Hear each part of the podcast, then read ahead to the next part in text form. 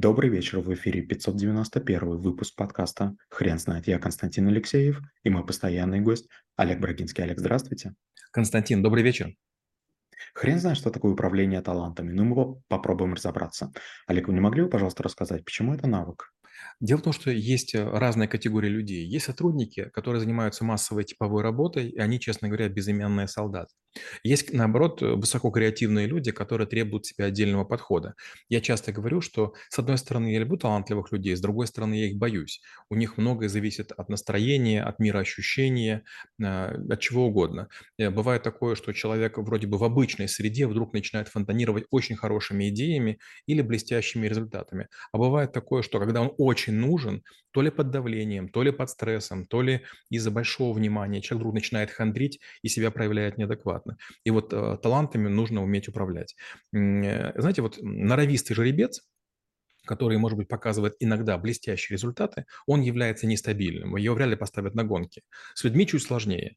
Даже если иногда сотрудник будет выдавать вот такую очень пиковую производительность, а, это здорово. Другое дело, что вот можно ли его стабилизировать? Можно ли сделать так, чтобы человек был предсказуем? К сожалению, таланты требуют большое время общения. То есть талант, он немножко такой, знаете, изнеженный. Людям, которым удается что-то делать, они даже, может быть, не понимают, что является источником. Может быть, предыдущий опыт, может быть, предыдущее образование, может быть, стечение обстоятельств, может быть, нарощенное мастерство, может быть, э, везение. Но вот э, всегда талантливые люди, с одной стороны, желанны, а с другой стороны, они являются такими эти, минами замедленного действия. В любую секунду человек может сказать, что его обидели, и уйдет, и невзирая ни на, на какие попытки удержать, может ничего не получиться.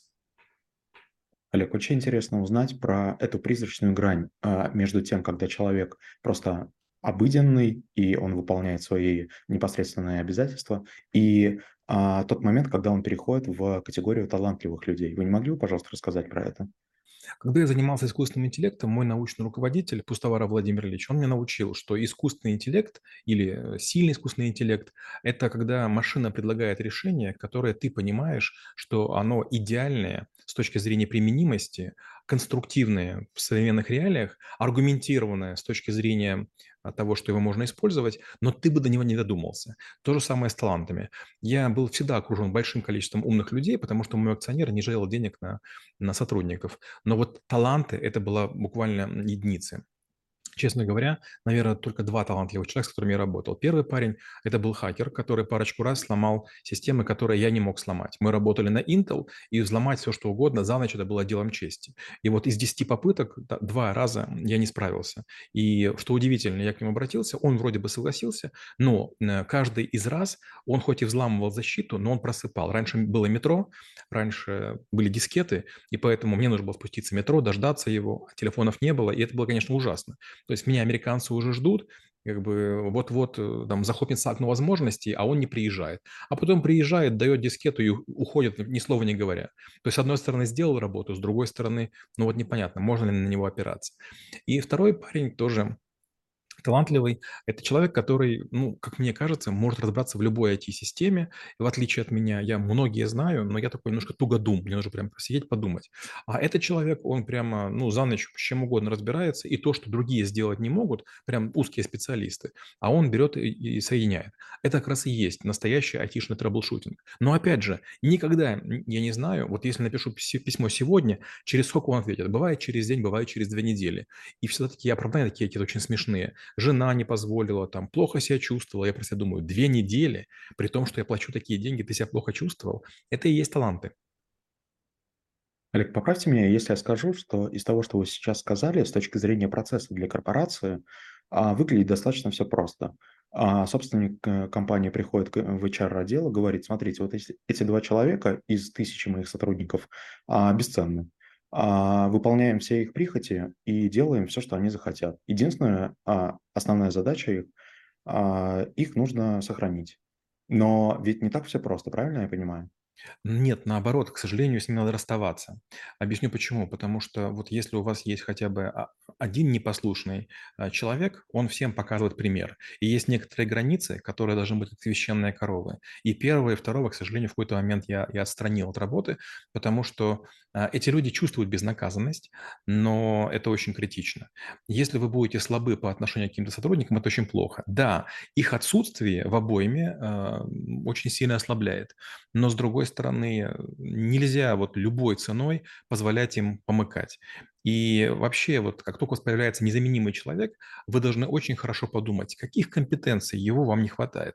И иногда одного талантливого можно заменить тремя неталантливыми, но очень, как я уже говорил, стабильными. И это ваша важная задача. Когда я был руководителем, десятки раз у меня было такое, что я думал, вот в этой ситуации без этого человека не обойдусь. Парень, девушка, мужчина, женщина. Но после этого это было почти как смертный приговор для них. То есть я понимал, что или я должен быстренько найти людей на замену, или мои HR-специалисты. И, по сути, вот то, что я признаю человека талантливым, для него это как камень на шею. То есть я понимаю, что, да, кратковременно я буду терпеть его какие-то выборки, выкрутасы и какие-то там изощренные, может быть, там пожелания к окружающей среде, но точно это вопрос идет в сторону аннигиляции. Олег, тогда вы не могли бы, пожалуйста, рассказать, что значит управление этими людьми? Управление талантами, оно основывается на том, что и нужно показывать им далекие горизонты. Талантливые люди, а, они, прилагая не очень много усилий, дают очень высокие результаты, и, конечно же, возникает демотивация для всех остальных. Помните, может, вы в школе учились или в ВУЗе, и были яркие отличники, и вот как бы преподаватель ориентируется только на них. Если они решили, все замечательно, если нет, то он объясняет только им, а как бы остальные все попутно поймут. То есть ради них все происходит. И вот это, конечно же, серьезная опасность. Вторая вещь, она состоит в том, что, как правило, таланты э, – это, знаете, проявление одного крыла, а второе крыло – это низкие компетенции. То есть талантливые люди, как я уже говорил, обидчивые, нестабильные, капризные, жеманные, все что угодно. И, конечно же, бывают ситуации, когда это просто невозможно, потому что они могут вспыхнуть, они могут уйти, они могут обидеться в тот момент, когда на них мы пытаемся сделать опору, и они вот отказываются э, вот в такой ситуации э, без всякого жеманства подчиняться. Поэтому управление талантами первое – это их выявление. Второе – это попытка понять, чем же они хороши, и описать их знания, формализовать, если возможно. И третье – это компенсаторика, обучение других людей так, чтобы они их превзошли. Это непросто. Очень часто нужно команды создавать, где талантливый человек не понимает, что его начинают доить на знания. Мы начинаем учить его и всех остальных, но а, ему мы даем знания, а всем остальным говорим, смотрите, как он мыслит, не думайте о задачах, не думайте о кейсах, просто наблюдайте правила, слушайте его слова, попробуйте построить ментальные модели. Обычно это делаю один к пяти, то есть один человек талантливый, пять человек его принимают. И обычно максимум за два месяца такого обучения мы обычно используем или MBA, или MBA Booster, или Executive MBA подходы. Мы читаем какие-то гарвардские лекции. Вот. Мы обычно человека раскалываем, и он становится больше не нужен. То есть как бы э, эти люди не понимают, что талант, он тоже исчерпываемый. Олег, а можно ли руководствоваться стратегией по мотивации таких людей? Может быть, если объяснить некоторую а, дорожную карту по развитию, то, может быть, тот самый талантливый человек начнет развиваться в ту сторону? Вы знаете, нет. Дело в том, что когда вот у меня были мои компании и по программированию, и по интернет-магазину, я примерно всем строил одну карту. А, машина, маленькая квартира, потом большая квартира, ну и дальше там какая-то доля в организации. И вот когда люди еще работают на машину, они подчиняются. На квартиру еще подчиняются. Но когда люди получают квартиру, там, скажем, трехкомнатную, после этого мотивация уже не работает. И с этим сталкиваются даже крупные компании. То есть регулярно из Google, из Microsoft уходят команды, которые были хорошо оплачиваемы, потому что они уже не голодные. И тут тоже есть такая механика. Иногда я брал людей и возил их за границу, показывал гостиницы хорошие, показывал массажи, показывал рестораны, показывал дорогие инструкции на самолетах, на вертолетах, на каких-нибудь там яхтах, чтобы они поняли, зачем деньги нужно тратить. Но опять же, это сильно не помогает. Учитывая, что талантливые люди дают очень сильный вклад, э, они претендуют на значительные доли э, прибыли и, там, скажем, вознаграждения, они, как правило, получают раза в три больше, чем остальные люди, и в какой-то момент они начинают фыркать, им кажется, что э, не собственник щедрый, а они большие молодцы. Что удивительно, все таланты, которых я уволил, потом работу себе не нашли. То есть по-прежнему у них куча гонора, но вот как раз финансовое положение сильно ухудшается. Мне это на руку, все знают об этом. Получается, что Одна из задач управления талантами– это внушить им страх, что, гляньте, вот до вас тоже были такие вот победители, которым казалось, что все будет крутиться вокруг вниз. Нет, к сожалению, это не так. Олег, вы не могли бы, пожалуйста, рассказать, а где эффективность в этом навыке? Эффективность состоит в том, что многие люди любят, когда у них есть таланты. Они присваивают их себе и считают их частью а, какого-то коллектива. И когда таланты уходят, знаете, происходит полное обескравливание. Представьте, вам оторвали ведущую руку, то есть вы правой рукой работали, и вдруг вам оторвали. И коллектив очень сильно демотивирован, и вы, и клиенты. И поэтому надо понимать, что вот э, вы должны быть сороконожкой. Нельзя, чтобы у вас была какая-то лапка, а, на которой вы делаете ставку. И вот в этом есть управление талантами. Первое – это выявить. Второе а, – получить от них максимум выхлопа. Третье – щедро благодарить. Четвертое – предупредить, что будет, если они не войдут в колею. И пятое – с ними попрощаться так, чтобы и у них претензий ко мне было, и весь основной коллектив понял, почему мы так сделали. Олег, а, а есть ли какие-то особенности по а, найму таких людей? Да, особенности есть. Очень часто талантливые люди имеют завышенные амбиции. Всегда их заметно на первом собеседовании. Они начинают требовать отдельный кабинет, они начинают требовать какое-то особенное кресло, особенный монитор, особенный, особенный режим а, работы. Может быть, начинают там напирать на то, что нужна стоматологическая какая-то поддержка, или там, а, а давайте еще и маму мою на работу возьмем, мне до пенсии остается там два года. Я не шучу. То есть всегда у талантливых людей у них есть какое-то такое странное ощущение, что они могут кого угодно прогнуть. И да, бывает такое, что если клиенту нужна особая экспертиза, да, приходится прогибаться. Особое место на паркинге, даже свое бывало, я уступал. Какие-то еще там возможности, допустим, там бизнес-класс или там СВ, хотя не положено, там гостиница 4 звезды, хотя, наверное, по, по грейду положено 3. Но опять же, знаете, вот э, если палку сильно перегибать, из нее получится не лук, а сломанная палка.